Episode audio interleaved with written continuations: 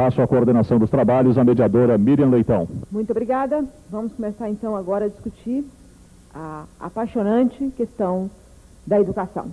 O Brasil tem tido avanços nos últimos tempos. Eu acho que o mais importante avanço não é numérico, é que nós todos começamos a ficar, ainda que tarde, preocupados com a educação. Alguns dessa mesa já estão preocupados há muito mais tempo, mas o país como um todo acordou, eu acho que há uma década. Para se ter uma ideia, no começo dos anos 90, é, quase 20% das crianças brasileiras estavam fora da escola e ninguém tinha esse número de cabeça, ninguém se preocupava com essa questão.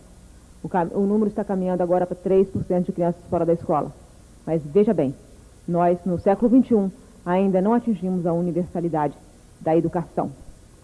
Nós temos, é, o número de analfabetos também caiu muito, mas nós temos é, quase 15 milhões de analfabetos no país ainda. E mais do que isso, claro que a maior parte dos analfabetos se concentram em, é, é, na, na faixa etária maior, estão acima de 50 anos, mas mesmo se pegarmos uma faixa como de 14 a 19 anos, onde todos deveriam já estar alfabetizados, nós temos quase 900, 900 é, quase um milhão de brasileiros, 900 mil brasileiros analfabetos, ainda nessa faixa etária. O que é assustador, que o, pro, o problema está continuando. Nossos números são horríveis, ainda que quando se olha o avanço, é, é, impressiona e anima. Um, outra questão para ser agregada nessa discussão. É, não sei se os palestrantes querem discutir, mas eu acho importante é discutirmos essa, esse, esses números da educação brasileira separados por etnia, já que a questão aqui é discutir a pobreza e a desigualdade no Brasil, como enfrentar esses problemas. Se pegarmos, por exemplo, o dado do analfabetismo funcional, que é o analfabeto, é aquela pessoa que tem menos de quatro anos de estudo, portanto está despreparado para enfrentar um mundo cada vez mais tecnológico, é, nós temos entre os brancos 20% de analfabetos funcionais. Entre negros e mulatos, 40% de analfabetos funcionais. Portanto, essa é a questão angustiante, importante, premente do Brasil. Como enfrentar os problemas da educação. Isso definirá se teremos futuro ou não teremos futuro. Vamos agora ouvir o senhor Olavo de Carvalho. Ele é filósofo, escritor, jornalista e conferencista. Olavo de Carvalho é saudado pela crítica como um dos mais originais e audaciosos pensadores brasileiros. A tônica de sua obra é a defesa da interioridade humana contra a tirania da autoridade coletiva, sobretudo quando escorado na ideologia científica. Entre suas obras destaca-se O Imbecil Coletivo, Autoridades Culturais Brasileiras. E gostaria de acrescentar também que o senhor Olavo de Carvalho é, tem ocupado toda a sessão de cartas ao leitor do jornal O Globo, porque quando ele escreve os artigos, aí os leitores reagem furiosamente às suas ideias. Uhum. Ele é um polemista e o polemista tem sempre um papel importante de fazer fluir as ideias e, e, levantar questões que às vezes outras pessoas não têm coragem de levantar. Concordando-se ou não com o Sr. Olavo de Carvalho, ele faz esse papel. Aqui tem uma questão que já tem uma pergunta para ele, e é uma questão que ele, quando escreveu, recebeu, recebeu muitas cartas curiosas e é, é um, um, tema que eu não sei se ele quer tocar, mas como ele gosta do confronto, imagino que estando no Rio Grande do Sul ele não fugiria desse tema. É, é, o que é ensinado nas escolas, ele tem discutido esse assunto. O que é ensinado nas escolas é o conteúdo, né? Então, aqui está a pergunta. Num tema que tange educação, gostaria de saber o que a sociedade civil pode fazer e quais as consequências da doutrinação ideológica promovida pelo governo estadual. Muito bem.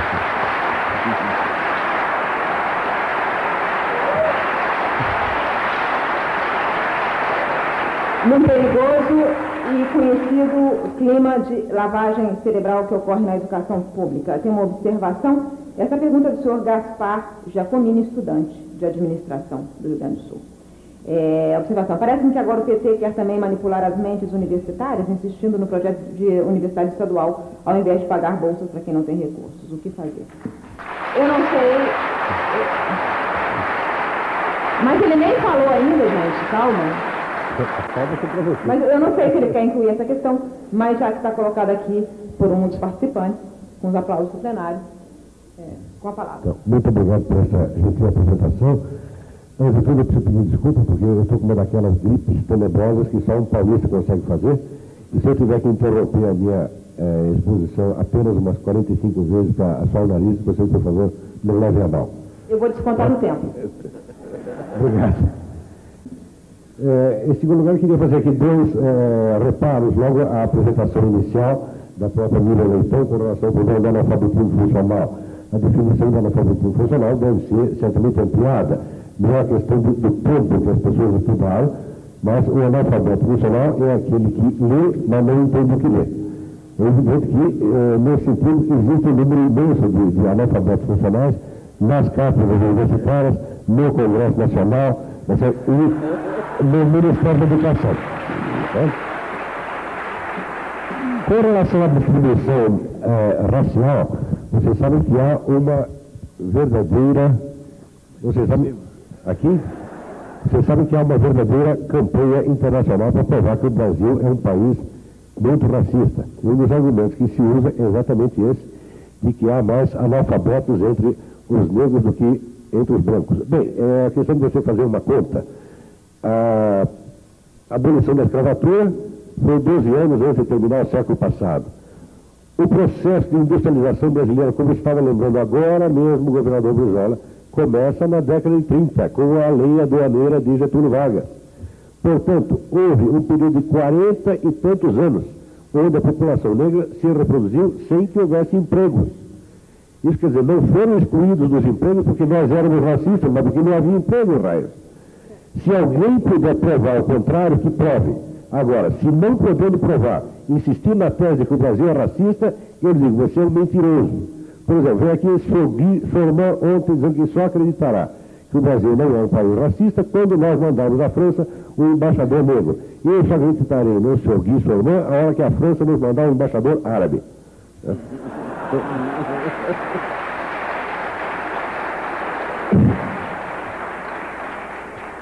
É, uma, uma, a minha exposição vai se constituir apenas de notas de rodapé ao que falaram os meus antecessores.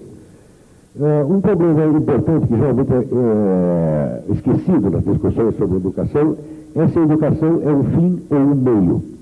A educação é um valor que se incorpora à personalidade humana e ela é um bem em si, independentemente dela não trazer nenhum proveito econômico ou social posterior, ou então ela é um meio. Se ela é um meio, ela há de ser um meio para quê? Então, um meio para o melhoramento econômico do sujeito, o levantar né, subir um pouquinho socialmente, e quando ele subir um pouquinho socialmente, o que, que ele vai fazer com o dinheiro que ele ganhou? Ele vai adquirir educação? Então, entramos aí numa espécie de círculo vicioso. Vendo como essa, como essa ligação entre economia e educação é mal colocada, vocês simplesmente respondam. As pessoas mais ricas que vocês conhecem são as mais cultas? Todo mundo vai responder que não. Portanto, a relação de economia e educação não é tão óbvia quanto geralmente se pressupõe. E a educação é uma coisa que deve ser defendida independentemente de ela servir de instrumento para o que quer que seja.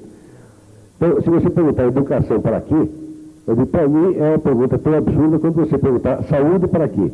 Beleza para quê? É é, moral para quê? Então, a educação é uma das finalidades da existência. Nós nunca podemos é, é esquecer isso aqui. Agora, se nós vamos avaliar sempre a nossa educação em função dos resultados econômicos que ela eh, oferece, nós já estamos invertendo toda a escala de, de prioridades. Estamos eh, reduzindo a educação como se fosse, vamos dizer, um adestramento do, do, do animal para a consecução de alguma tarefa específica. Em terceiro lugar, a é evidente que eu considero, por exemplo, uma grande era do, do governador Leonardo Brizola ter aberto todas as escolas. Isso é uma coisa que deixou uma, uma marca na nossa eh, história e acho que os gaúchos serão sempre, sempre gratos para isso. Mas uma coisa é abrir escolas e esta função o Estado realmente tem. O Estado é sempre pioneiro. Foi o Estado que foi eh, pioneiro nas grandes navegações, o Estado que foi eh, pioneiro na conquista do território, etc. Mas o Estado desbravador é uma coisa, o Estado controlador é outra coisa, completamente diferente. Ou seja, se às vezes a iniciativa privada não tem recursos para ela dizer, abrir as escolas ou para ela iniciar qualquer nova atividade, é obrigação do Estado ajudar, como fez o, o, o presidente Getúlio Vargas com essa lei aduaneira de, de 33, que deu uh, o, o, o, o pé de partida da nossa industrialização. Outra coisa é o Estado assumir a função de controlador, quer dizer, e publicar documentos como esses malditos parâmetros curriculares nacionais. Isto, para mim, é uma obra pornográfica. Né? Eu não posso admitir que nenhum funcionáriozinho, nenhum burocrata venha baixar parâmetros curriculares. Porque a educação, obviamente, depende da motivação individual. É impossível ensinar ao garoto ou adulto o que ele não queira aprender.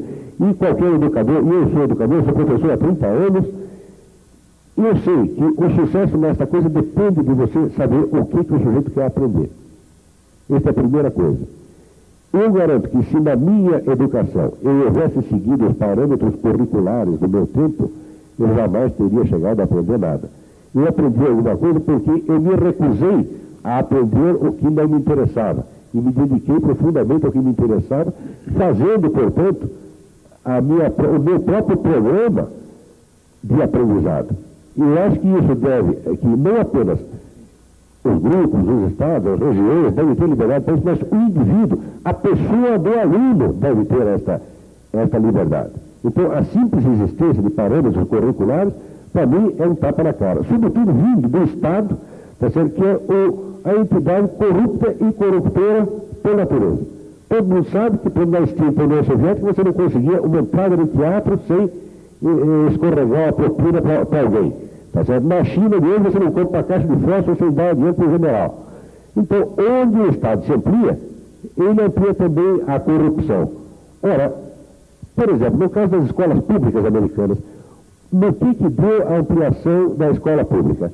Nós sabemos, agora mesmo eu estava em Nova York, no começo do ano, e a prefeitura de Nova York estava privatizando as escolas públicas, municipais, por quê? Porque ela não as aguentava mais. As escolas tinham virado circos circos romanos, onde os professores faziam o papel de cristãos e os alunos faziam o papel de leões. Ou seja, eram, as professoras das escolas municipais eram recordistas do papel de vítimas de estupros. Então, eis aí a capacidade, a total incapacidade do Estado para gerenciar uma coisa dessa. Tá não existe ninguém, não existe cabeça humana capaz de inventar uma fórmula curricular que possa servir para um país inteiro do tamanho do Brasil. A ideia mesmo é tão intrinsecamente absurda e, e cômica, né? e se torna ainda mais cômica quando nós vemos que a principal preocupação do pessoal que elaborou esse documento é simplesmente seguir o mais rapidamente possível, o mais fielmente possível, as modas. Por exemplo, a educação étnica, né? este lixo todo que nós estamos importando. Nós, um país que temos 46% de mestiços, inclusive os meus filhos, dos quais eu muito me orgulho. Né? Um país de 46% de mestiços não tem que levar lições sobre educação racial, nem dos Estados Unidos, e nem da França, e nem de país algum. Nós é que temos a fórmula. Claro, nós não somos perfeitos, tá certo? Porém, a nossa fórmula de resolução da questão racial é o quê? é a iniciativa privada. Nós não fizemos lei nenhuma, o Estado interferiu, e, no entanto, você nunca teve conflitos de rua entre grupos raciais diferentes. Você nunca teve aqui uma, vamos dizer, uma escola de pensamento racista. Você nunca teve um partido racista. Nem os integralistas aqui eram racistas. Mesmo os nossos fascistas não eram racistas. Tá então, cadê o racismo brasileiro que não tem grupos de combate, não tem guetos, não tem bibliografia racista, não tem publicação racista, não tem folheto racista, não tem passeatas racistas e assim por diante. E, no entanto, esta gente vem nos querer ensinar essas coisas e o Ministério da Educação servilmente copia essas fórmulas dadas pelo neoglobalismo. Atenção, hoje em dia, nós estamos muito acostumados à ideia implantada pelo, pelo pessoal petista e Fórum Social Mundial, que associa liberalismo e globalismo. Isso é uma farsa. A tal da nova ordem, ordem mundial é essencialmente socialista, planejamento estatal, é Estado mundial. Não se deixe enganar por essas coisas. Tá Se nós somos liberais, nós também temos que ser, até certo ponto, nacionalistas, porque não adianta você combater o Estado nacional e entregar tudo para o Estado global infinitamente mais, mais poderoso. E hoje nós temos já. Professor, a, dois minutos. Sim. A interferência quase direta deste, deste poder global em questões internas brasileiras. Uma interferência, por exemplo, é a introdução da tal da Affirmative Action, é, por meio, por exemplo, do Bank Boston, de Fundação Ford, etc, etc, etc. Ou seja, são povos, são países racistas, com uma tradição racista de séculos, que vem ensinar a nós, ao povo miscigenado, o que, que deve ser a democracia racial. Nós não alcançamos ainda a democracia racial, porém, ninguém no mundo está mais próximo dela do que nós. E acho que a educação deve tomar como uma de suas bases a constatação desta realidade. Nós somos realmente uma sociedade multirracial. Porque o multirracialismo americano consiste em ter vários guetos. Aqui tem o gueto negro, o gueto irlandês, o gueto judeu, e eles só se comunicam ao nível do Estado. Ou seja, através da polícia. Isso não é multirracialismo. Isso é uma ditadura racial. Isso é um verdadeiro racismo, tá certo? Consolidado, o racismo estatizado. Nós não podemos aceitar essa lição, muito menos fazer disso um parâmetro curricular nacional. Muito obrigado. Obrigada, professor.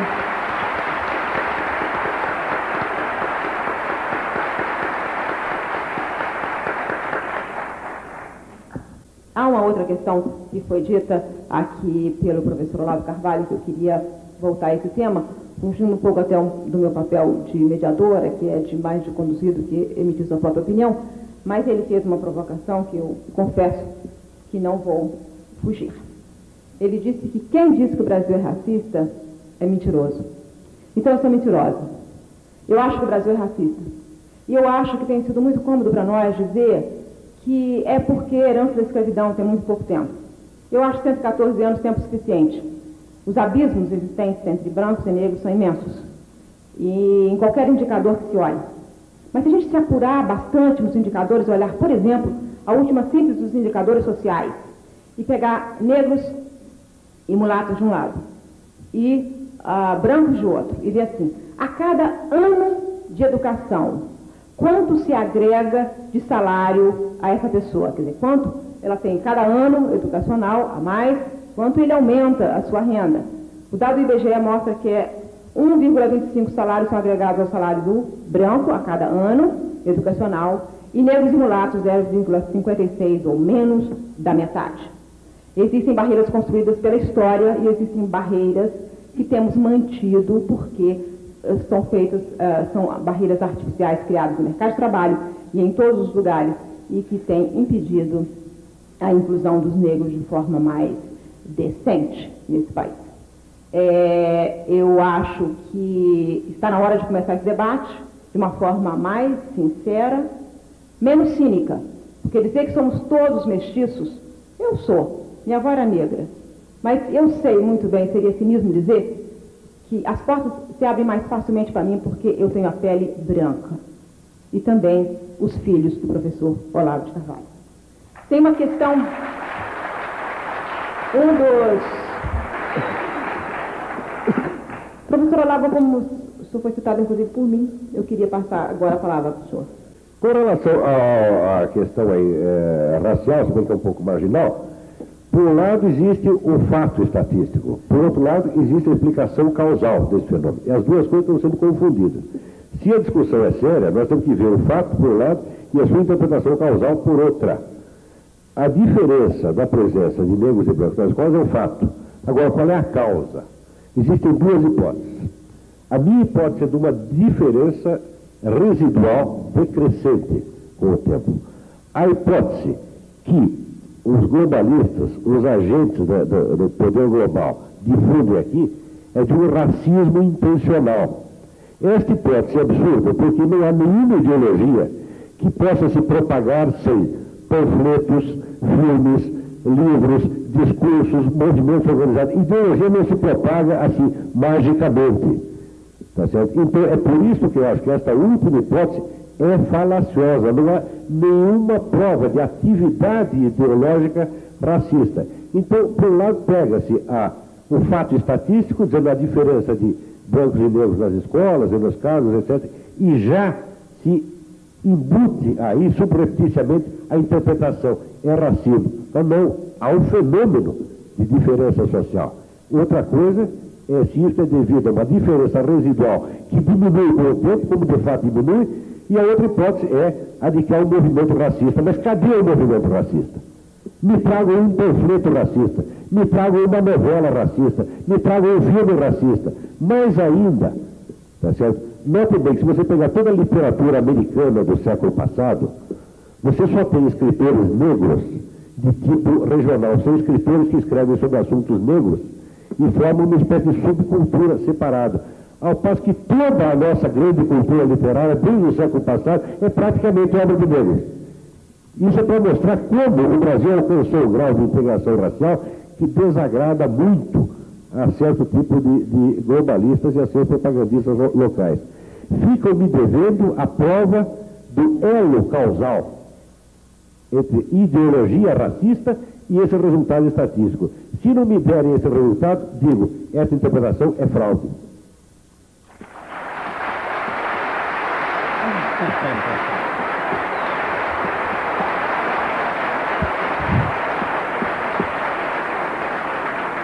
bem, Agora vou eu, agora vou eu ver. Eu continuo discordando do professor Olavo Carvalho. Muito obrigado por concordar com a verdade. Mas meu papel é de ser de mediador, exatamente. Mas me permite uma parte? Voltarei ao meu papel. Eu, uh, uh,